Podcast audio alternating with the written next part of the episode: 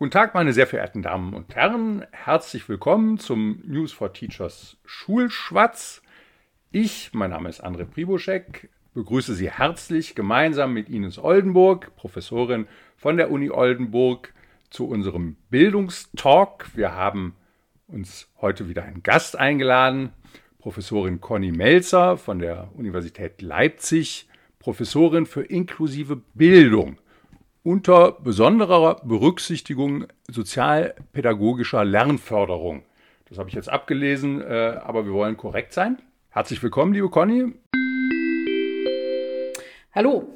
Wir sprechen naturgemäß über das Thema Inklusion, wichtiges Thema, das zuletzt nochmal an Aktualität gewonnen hat durch eine Einlassung der damaligen KMK-Präsidentin, mittlerweile ist es nicht mehr, turnusmäßig hat das Amt gewechselt, Damals war sie es noch, Frau Prien, schleswig-holsteinische Bildungsministerin, äh, ließ sich anlässlich der schlechten Ergebnisse der IQB-Studie darüber aus, dass der Leistungsabsturz von Grundschülerinnen und Grundschülern, der durch die Studie offenkundig geworden ist, ja unter anderem auch an der fortschreitenden Inklusion liege.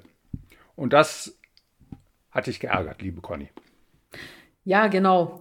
Ähm, auch wenn Frau Prien jetzt nicht mehr die Vorsitzende ist, ich denke, dass das trotzdem noch das Thema sehr relevant und aktuell ist, denn ähm, ich kritisiere nicht nur Frau Prien, sondern generell den Umgang der Politik mit bestimmten Aspekten. Aber gucken wir uns doch vielleicht zuerst mal die Aussage von Frau Prien an, was mich da wirklich tatsächlich oder uns, wir waren vier äh, Kolleginnen und Kollegen, die wir uns da auch mit genauer beschäftigt haben, also was uns daran geärgert hat. Ähm, in der Aussage von Frau Prien stecken grundsätzlich erstmal zwei Aussagen drin oder zwei Fakten. Erst wird von ihr explizit behauptet, Inklusion schreitet fort. Das ist so das eine. Und äh, ganz explizit. Implizit sagt sie, dass das gemeinsame Lernen von Kindern mit und ohne Bedarf an sonderpädagogischer Unterstützung oder Förderbedarf, wie es oft auch heißt, einen negativen Einfluss auf das Leistungsniveau aller Schülerinnen und Schüler hat, also insgesamt. Und ähm, ja, wir sagen, dass beide Aussagen grundsätzlich erstmal nicht richtig sind und falsch sind. Und wir haben da tatsächlich auch so einen kleinen äh, Faktencheck gemacht dazu. Ines, wie hast du die Debatte erlebt? IQB-Studie macht einen Riesenwirbel war eigentlich sensationell und ist es ja immer noch. Und ähm, ich würde auch sagen, das Fortschreiten der Inklusion, das wird gerne so meiner Kenntnis nach tatsächlich benutzt als Bild dafür, ja, die Klassen werden ja wirklich immer die Zusammensetzung immer unterschiedlicher. Das kann ja nicht funktionieren. So. Das hat auch mein Herz ein bisschen getroffen, weil ich finde, Inklusion ist eigentlich eine Erfolgsgeschichte. Aber dieser grundsätzliche Tenor, eben die Klassen sind so groß, so unterschiedlich. Wir haben Schüler mit unterschiedlichen Bedarfen. Dann haben wir auch noch jetzt Schülerinnen und Schüler aus der Ukraine. Wer soll das alles eigentlich noch managen? Dass eben diese in Anführungsstrichen fortschreitende Inklusion wirklich als unfassbare Belastung wahrgenommen wird. Das ist auch mein Kenntnisstand. Ich glaube, dass das ein Stück weit auch so ist. Aber ich würde mich freuen, wenn wir heute dich, liebe Conny, ähm, dazu einfach auch gewinnen können, nochmal darzustellen, so ganz sachlich, welche Fakten gibt's denn eigentlich dazu? Das finde ich schon spannend. Zahlen, Daten, Fakten. Also Stichwort voranschreitende Inklusion. Tatsache ist ja wohl, dass immer mehr Förderschülerinnen und Schüler an Regelschulen registriert werden. Heißt das nicht, dass die Inklusion voranschreitet? Nein. Also erstens äh, ist es so, dass bis vor zwei Jahren wir sagen konnten, ja, es werden immer mehr Schülerinnen und Schüler in Allgemeinschulen unterrichtet, aber zugleich hat die Zahl der Schülerinnen und Schüler an den Förderschulen in den meisten Förderschwerpunkten eben nicht abgenommen. Also das heißt, wir haben immer mehr Schülerinnen und Schüler an den Allgemeinschulen, aber teilweise sogar auch eine Zunahme an den Förderschulen, je nachdem, in welches Bundesland wir schauen. Der einzige sonderpädagogische Schwerpunkt, wo sich das so ein bisschen die Waage gehalten hatte, bis vor zwei Jahren, muss ich sagen, war der sonderpädagogische Schwerpunkt Lernen. Da ist tatsächlich äh, weniger Schülerinnen und Schüler an der Förderschule lernen und mehr Schulen oder mehr Schülerinnen und Schüler an den Allgemeinschulen. Also das hat sich tatsächlich die Waage gehalten. Ganz interessant ist allerdings die Umkehr im letzten Jahr. Tatsächlich ist es so, dass gerade in diesem Schwerpunkt um einen ganzen Prozentpunkt die Schülerinnen und Schüler an den Förderschulen hochgegangen sind. Also das heißt, es scheint hier wieder mehr Schülerinnen und Schüler an Förderschulen zu geben. Wenn ich mal kurz einhaken darf. Mehr Kinder mit Förderbedarf an Regelschulen, aber nicht weniger an, an, an Förderschulen. Woher kommt diese wundersame Vermehrung von Förderschülern? Ehrlich gesagt, keine Ahnung also so richtig untersucht wurde das noch nicht. Es wurde so ein bisschen, äh, es gibt ähm, Studien, wo geschaut wird, wie sind die Schülerinnenzahlen verteilt, wo sind die an welchen Stellen. Aber weshalb das so ist, das äh, wissen wir nicht genau. Es gibt natürlich Ideen, Interpretationsansätze, die aber alle nicht wirklich belegt sind noch, da müssen wir noch viel untersuchen. Ähm, die große Frage wäre, wenn wir zum Beispiel, ne, es wird ja immer noch Gutachten äh, gemacht zur Feststellung des äh, Unterstützungsbedarfs, hat sich da vielleicht was geändert, bekommen vielleicht jetzt mehr Schülerinnen und Schüler ähm, einen Unterstützungsbedarf zugewiesen, in der Hoffnung, dass vielleicht auch mehr Ressourcen zugewiesen werden. Es kann natürlich aber auch sein, und das möchte ich gar nicht abstreiten, dass es auch vielleicht mehr Kinder gibt, die Unterstützungsbedarf äh, äh, brauchen, auch an äh, Allgemeinschulen. Und ähm, wie das genau ist, das kann ich nicht genau sagen. Da müssten wir eigentlich eine genaue Analyse machen, welche Schülerinnen und Schüler wirklich einen Unterstützungsbedarf geben, wie die vor Ort sind. Und da haben wir natürlich eine Problematik, weil ähm, die Feststellungsverfahren in jedem Bundesland und mal, manchmal sogar von Schulamt zu Schulamt so stark unterschiedlich sind, dass wir die Schülerinnen und Schüler äh, fast gar nicht vergleichen können. Das finde ich total wichtig, liebe Conny, dass du das als Expertin hier nochmal rausstellst, äh, auch dass wir viel zu wenig Wissen darüber haben, wenn ich das so vereinfacht sagen darf, wie wird eigentlich ein Schüler zu einem Schüler mit sonderpädagogischem Förderbedarf? Also dieser Weg dahin, ist vielleicht auch so, dass man das gar nicht unbedingt miteinander vergleichen kann, dass vielleicht auch die Kriterien dafür auch relativ, sagen wir mal, vielleicht auch unterschiedlich angewandt werden, so dass wenn wir hier über so einen großen Pool sprechen, ne, so und so viele Schülerinnen und Schüler mit sonderpädagogischem Förderbedarf, wissen wir tatsächlich gar nicht, um das noch mal so zu unterstreichen, wie ich dich wahrgenommen habe, ob das wirklich Schülerinnen und Schüler mit diesem entsprechenden Förderbedarf auch sind. Also ich, das würde ich auch noch mal als so einen Bereich sehen, wo wir unbedingt noch mal ran müssen? Ja, also ich würde sagen, der Weg ist schon relativ klar. Also das heißt, die Formalia, die zu gehen sind, aber wie es dann dazu kommt, dass eben das Verfahren eröffnet wird und welche Kriterien angelegt werden, die sind sehr, sehr unterschiedlich. Ich kann ein Beispiel bringen, äh, ohne das zu nennen, von einem ähm, Schulleiter aus einer Hauptschule, der mir eben erzählt, er hat ein ähm, Schüler mit Unterstützungsbedarf im Lernen bekommen von einer Gesamtschule, hat gewechselt an eine inklusiv arbeitende Hauptschule und da sagte mir der Schulleiter, oh, total spannend. Der Schüler mit dem Unterstützungsbedarf lernen, der kann ganz viel, viel besser als die meisten meiner SchülerInnen mit äh, ohne Unterstützungsbedarf, die hier an der Hauptschule lernen. Also, das ist auch teilweise unterschiedlich, je nachdem, in welche Schule, in welchem Ort ich gehe. Es gibt natürlich auch immer soziale Referenzierungsprozesse an dieser Stelle. Kommen wir doch mal zu Punkt 2 von Frau Prins Behauptung, dass die Schülerleistungen deshalb schlechter ge geworden seien, weil die Inklusion mit ihrem anspruchsvollen äh, Setting, das im Unterricht erforderlich ist, ähm, das Leistungsniveau in der Breite sinken lässt. Was ist denn da dran? Ähm, ja, das hat äh, ganz speziell uns geärgert, muss man ganz ehrlich sagen, weil äh, uns ganz bewusst, ich möchte jetzt auch einfach mal die Kollegen nennen, wir haben da wirklich sehr, sehr intensiv gearbeitet. Das ist der Kollege äh, Menno Baumann, David Scheer und Markus Geppert und ich. Wir kommen aus vier verschiedenen Bundesländern, sind da Lehrende. Also das heißt, wir haben da versucht, auch die Vielseitigkeit mit einzubringen. Und äh, wir haben einen Faktencheck gemacht und haben da wirklich nochmal äh, die aktuell uns die Studien angeschaut. Und wenn wir uns das anschauen, die Studienlage sagt, es ist nicht haltbar. Also wir haben andere Ergebnisse dazu. Und ähm, ja, es gibt eine ganze Reihe von auch nationalen Studien in Deutschland oder internationalen Studien, wo wir eben sehen, dass die SchülerInnen ohne Förderbedarf keine schlechteren Schulleistungen zeigen. Und das eben nicht nur in den Schulversuchen, die besonders tolle ähm, Bedingungen haben, sondern auch aus dem Studien im, im echten Alltag. Ne? Also einige Studien können ähm, tatsächlich einen positiven Einfluss eines inklusiven Settings nachweisen. Und ähm, wir können, wenn wir jetzt das aus sonderpädagogischer Perspektive, also wirklich für die SchülerInnen mit und ohne Unterstützungsbedarf, ich spreche jetzt nicht von Migrationsgeschichte und so, sondern wirklich auf äh, diese Schülerinnen und Schüler, können wir ganz de deutlich sagen, dass das eines der am besten gesicherten Fakten ist, wenn es um Inklusion geht. Wenn ich da zwischenhaken darf. Wir bekommen, wir von News for Teachers bekommen ja auch viele Leserbriefe und darin wird uns häufig von Lehrkräften geschildert, äh, wie schwierig das doch ist, äh, in inklusivem Setting zu arbeiten. Zwei, drei verhaltensauffällige Schülerinnen oder Schüler sprengen nach solchen Schilderungen den Unterricht, machen äh, ziehen die Aufmerksamkeit auf sich, die dann auf anderen Kindern nicht mehr liegen kann.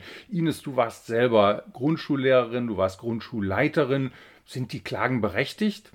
Also ich muss ganz ehrlich sagen, ja. Also im unmittelbaren Geschehen einer Unterrichtsstunde ist das so, dass so ein Kind eben quasi ne, das von Lehrkräften sorgfältig geplante Unterrichtsarrangement aus welchen Gründen auch immer in binnen drei Minuten torpedieren kann. Also diese Klagen darüber, die finde ich, die sind absolut berechtigt. Aber wie geht das zusammen? Wenn zum einen ähm, diese Klagen da sind, äh, zum anderen aber die Befunde, äh, wie du sie geschildert hast, Conny, darlegen, dass in der Breite eben kein Leistungsabfall stattfindet. Passt für mich jetzt erstmal nicht so zusammen. Also ich würde gerne das ein bisschen voneinander trennen. Also ich habe da, ich habe da drei Stränge, die ich da gerne aufmachen möchte. Auf der einen Seite die Befundlage. Das sind natürlich ähm, zusammen, ja, in der Statistik rechnen wir ja auch Mittelwerte aus und gucken drauf. Und das von daher gibt es definitiv äh, die Aspekte, wo ich sage, da gibt's auch diese Fälle in Klassen, wo hier und da kein Unterricht mehr möglich ist. Ähm, wir wissen aber auch, wie, unter welchen Bedingungen Inklusion funktionieren kann, welches Wissen Lehrkräfte brauchen, wie Unterricht gestaltet sein kann, damit das funktionieren kann. Also das heißt, wir kennen diese Bedingungen tatsächlich und deswegen würde ich das gerne trennen. Ich würde erstmal festhalten, wir wissen, Inklusion hält Schülerinnen und Schüler ohne Unterstützungsbedarf grundsätzlich nicht vom Lernen ab. Und da rede ich jetzt nicht nur von der schwierigen Schülerinnengruppe mit Unterstützungsbedarf, emotional-soziale Entwicklung. Da haben wir eine große Baustelle. Ja, Sehe ich auch so. Aber wenn von allgemein von Inklusion gesprochen wird, reden wir auch von Schülern, die Sprachbeeinträchtigungen haben, die äh, auf den Rollstuhl angewiesen sind, körperlich-motorische Beeinträchtigungen. Dann wird alles in einen Topf gehauen. Und da müssen wir nochmal genau auch schauen. Und wir, wir dürfen aus meiner Sicht eben nicht Inklusion verteufeln aufgrund vielleicht ähm, besonderer Herausforderungen das ist das eine, sondern ähm, müssen das an der Stelle differenziert betrachten. Also das, das ist für mich so, so ein erster großer Punkt und das ist so die erste Säule. Die zweite Säule, die ich anschauen möchte, ist die Aspekte der Bedingungen an Schule.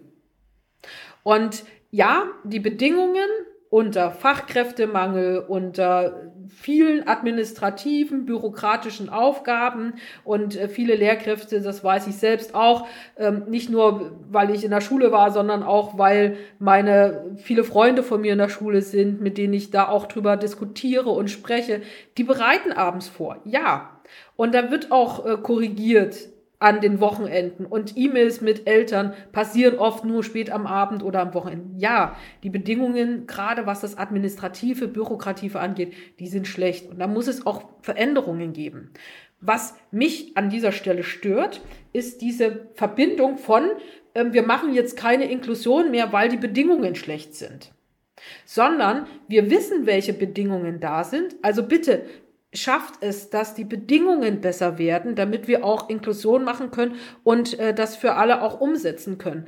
Also wir müssen ähm, Fachkräfte gewinnen. Klar, da brauchen wir eine Idee. Wir müssen überlegen, wie Zugangsvoraussetzungen zum Studium sind, ähm, dass äh, da mehr inklusionsorientierte Inhalte sind. Und wir müssen gucken, wie eben auch ähm, die, ja, nicht so große Klassen sind. Ne? Es wird ja immer Hetty gesagt, da können große Klassen sein, ja, aber wir wissen auch, dass große Klassen anstrengend sind, dass die auf die Gesundheit gehen. Ja, klar, auch wenn die Schülerinnen und Schüler da trotzdem vielleicht lernen, aber es ist für die Lehrkräfte natürlich nicht gut. Das wissen wir und wir kennen die Bedingungen und ich, ich bin dabei, wir sollten beides machen. Wir sollten Inklusion machen und für bessere Bedingungen kämpfen. Und nicht sagen, wir hören auf mit Inklusion, bis es bessere Bedingungen gibt. Weil dann glaube ich, dann wird gesagt, okay, wir machen jetzt keine Inklusion mehr. Warum? Na, wir haben ja schon eine Bedingung geändert. Ich denke, das, ist, das wäre das falsche Signal. Und dann kommt noch das nächste, die dritte Säule der Qualifizierung. Ja, ich denke, wenn Lehrkräfte sehr gut ausgebildet sind, wenn die Bedingungen stimmen, dann kann ich auch mit massiven herausfordernden Verhaltensweisen gut umgehen. Wenn ich, ich brauche jetzt nicht 100% eine Doppelbesetzung, aber ich brauche vielleicht jemand, der griffbereit ist und in einer Krise intervenieren kann, dann kann ich den Unterricht weitermachen und eine andere pädagogische Fachkraft, kann eine Lehrkraft sein, kann auch jemand anders sein, kann sich um die herausfordernde Situation kümmern. Also was die Personalausstattung angeht, da habe ich jetzt eine schlechte Nachricht. Die Kultusministerkonferenz hat ja unlängst ein Gutachten zum Lehrkräftemangel erstellen lassen und kommt zu dem Ergebnis, dass die nächsten 20 Jahre keine Besserung in Sicht ist. Im Gegenteil, es wird schlecht werden. Heißt, wie kann Inklusion unter Bedingungen eines Personalnotstands gelingen? Ines, hast du eine Idee? Das ist jetzt super. Wenn ich jetzt die sozusagen eierlegende Wollmilchsau, glaube ich, so nennt man das, jetzt äh, zur Beseitigung des Lehrkräfte, Schrägstrich Fachkräftemangels hier nennen könnte, das wäre super. Du würdest sofort eine ganze Gutachterkommission der Kultusministerkonferenz überflüssig machen wenn du uns hier den Stein der Weisen bitte verrätst. Genau. Ähm, ich bemühe mich drum, aber würde den vielleicht in der nächsten Folge dann verraten. Ne? Kleiner Scherz am Rande. Ne? Natürlich habe ich da auch keine pauschale Lösung.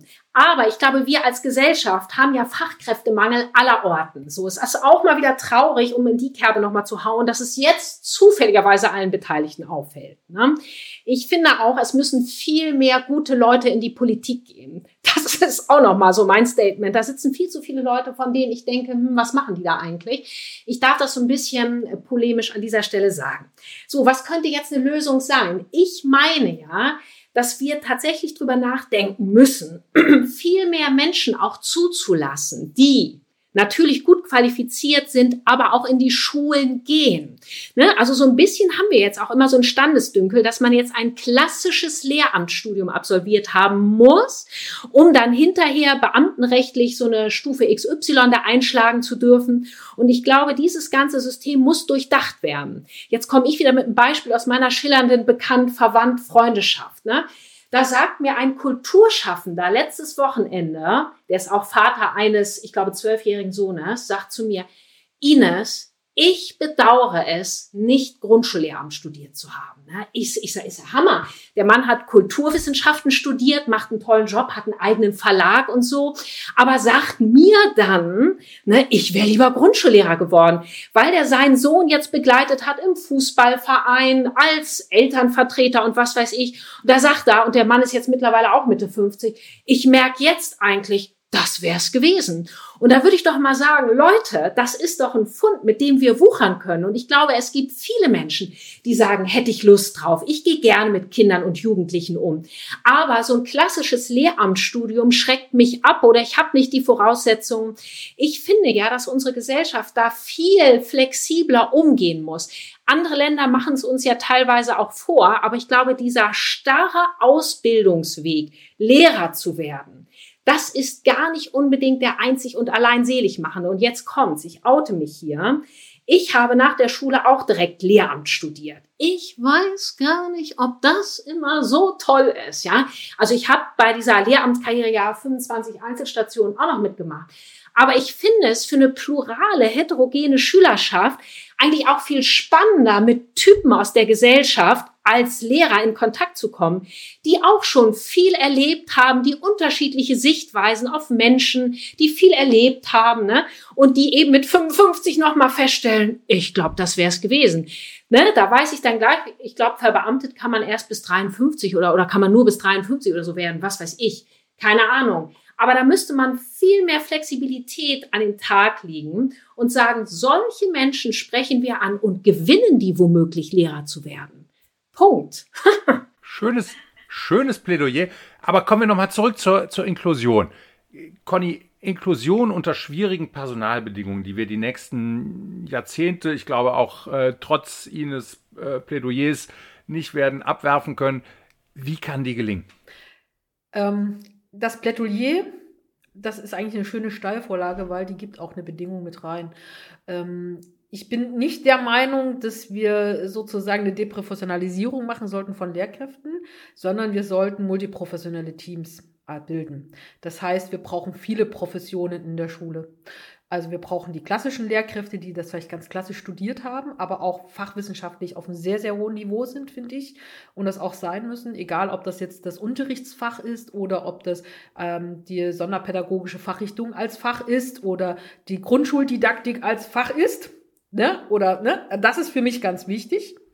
Ähm, und es braucht aber auch noch mehr. Also ne, genauso, ich bin absolut Freundin davon, ähm, ITler oder Handwerker, gerade wenn es um solche äh, Digitalisierung geht oder Berufsvorbereitung geht, in die Schulen zu bringen. Und äh, da gibt's natürlich Ansätze und dann gibt's auch durchaus äh, viele gute Ideen dazu, aber ähm, auch hier ist natürlich wieder die Frage des Fachkräftemangels und woher bekommen wir sie. Ähm, aber das ist ein anderes Thema. Aber die eine Bedingung wäre tatsächlich multiprofessionelle Teams, die aus ganz unterschiedlichen Bereichen kommen, die alle ihre Professionalität mit einbringen und mit Schülerinnen und Schülern gemeinsam zusammenarbeiten und eben dann äh, lehren und lernen. Also viele, das ist so das. Aber du wirst ergänzen, ne? Ich möchte gerne ergänzen, also ich möchte jetzt auch nicht so wahrgenommen werden, so nach dem Motto, wir nehmen jeden ne, als Lehrer, egal, Hauptsache der ist motiviert. Das ist mir natürlich völlig klar, dass wir ein hohes Maß an professionellem Umgang gerade eben mit einer sehr heterogenen Schülerschaft brauchen. Dahinter sehe ich aber so ein bisschen für mich so das Konzept des Lifelong Learnings, dessen ich ja anhänge. Ich komme jetzt mal vielleicht mit einem platten Beispiel, aber Ärzte, Ne? Die haben ja auch meinetwegen vor 20, 25 Jahren studiert. Die müssen ja auch regelmäßig sich fortbilden. Ich kenne mich da nicht so genau aus, aber ich weiß immer nur, ne, die müssen da ja hin, weil sich ja die Methoden ändern, weil sich da auch die Forschungslagen ändern, weil sich die Oper Operationstechniken ändern. Ne? Und ich sag mal so, ich glaube, das müssten wir auch noch mal stärker mit reinbringen. Ne? Dass auch mein ambitionierter Kulturwissenschaftler, ne? der hat vielleicht auch ein gewisses romantisches Bild von dem Leben in der Grundschule. Ne? Aber solche Menschen müsste man ja auch eigentlich immer begleiten und professionell auch weiterentwickeln. Das ist mir auch noch mal ganz wichtig. Also nicht, dass es jetzt so heißt, wir nehmen jeden, ne, Conny? Das ist angekommen. Aber das muss ja machbar sein. Und das ist ja eigentlich in vielen anderen Berufen oder nehmen wir jetzt auch diesen hochkomplexen äh, Bereich von, äh, sagen wir mal, Elektriker. Bin ich immer voller Respekt. Ja, die haben ja, wenn, wenn, wenn, wenn die vor, sage ich jetzt auch mal ein bisschen platt, ne, vor, auch vor 20 Jahren gelernt haben, wie hat sich da die Technik weiterentwickelt? Ein Quantensprung. Da können die ja auch nicht sagen, ja, meine Ausbildung habe ich 1972 gemacht, das muss reichen, sondern die sind ja auch fortwährend dabei, sich in komplexeste neue Technik, oder sage ich jetzt mal, alle schreien jetzt nach Wärmepumpen und so, ne, müssen sich jetzt ja auch alle weiterbilden, fortbilden, ne, und das müsste, finde ich, auch Stichwort Quereinsteiger, Seiteneinsteiger, diesen Namen finde ich auch nicht so schön, diesen Begriffen, aber egal. Aber so dieses sozusagen, dieses Lifelong Learning, dieses Selbstverständliche an der fachlichen Expertise weiterarbeiten, das müsste auch noch viel mehr einbezogen werden. Auch gerade, wenn wir Menschen gewinnen wollen, wofür ich ehrlich gesagt wäre, sozusagen, die nicht nur auf dem geraden Weg quasi in die Schule geraten. Ich meine, Dabei will ich natürlich nicht ausschließen, dass auch äh, Menschen, die jetzt direkt nach der Schule Lehramt studieren, auch die dürfen, liebe Conny, nur nicht, dass ich hier falsch verstanden werde, auch die dürfen natürlich ne, in den Schulen erscheinen. Das war jetzt ein bisschen ne, mit dem Augenzwinkern.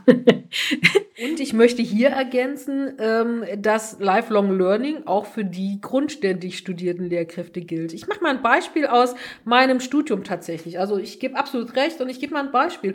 Ähm, als ich studiert habe, Ende der 90er Jahre, wurde als Schriftspracherwerb Lesen durch Schreiben reichen das absolute Beispiel. Mittlerweile in den letzten 20 Jahren haben wir so viele Erkenntnisse, dass wirklich problematische Grammatik-Erwerbsprozesse äh, laufen oder Rechtschreibprozesse laufen, die wirklich problematisch sind und wir wissen, dass das wirklich zu massiven Problemen führen kann oder führt. Um es jetzt vorsichtig zu formulieren. Aber genauso auch, ich habe im Studium auch gelernt, dass es verschiedene äh, Lernstile gibt, ne? den auditiven Typ und den visuellen Typ. Auch das wissen wir mittlerweile aus ganz, ganz vielen Studien, die gibt es nicht. Und auf ein Typ auf einen Lernstil zu fokussieren, bringt Lernbarrieren.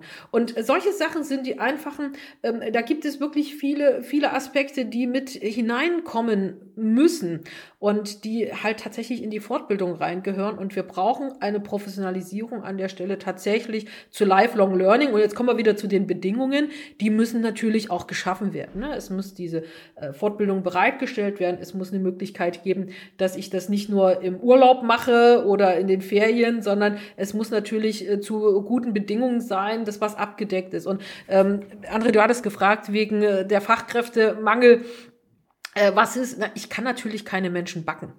Das kann ich nicht. Also würde ich gerne und äh, unser Material ist äh, Material, ne? Also Menschen, die überhaupt äh, jetzt in, den, in die Betriebe, in die Ausbildung kommen, es ist begrenzt. Deswegen haben wir einen allgemeinen Fachkräftemangel. Aber jetzt, wir sollten vielleicht mehr Werbung machen für den Beruf.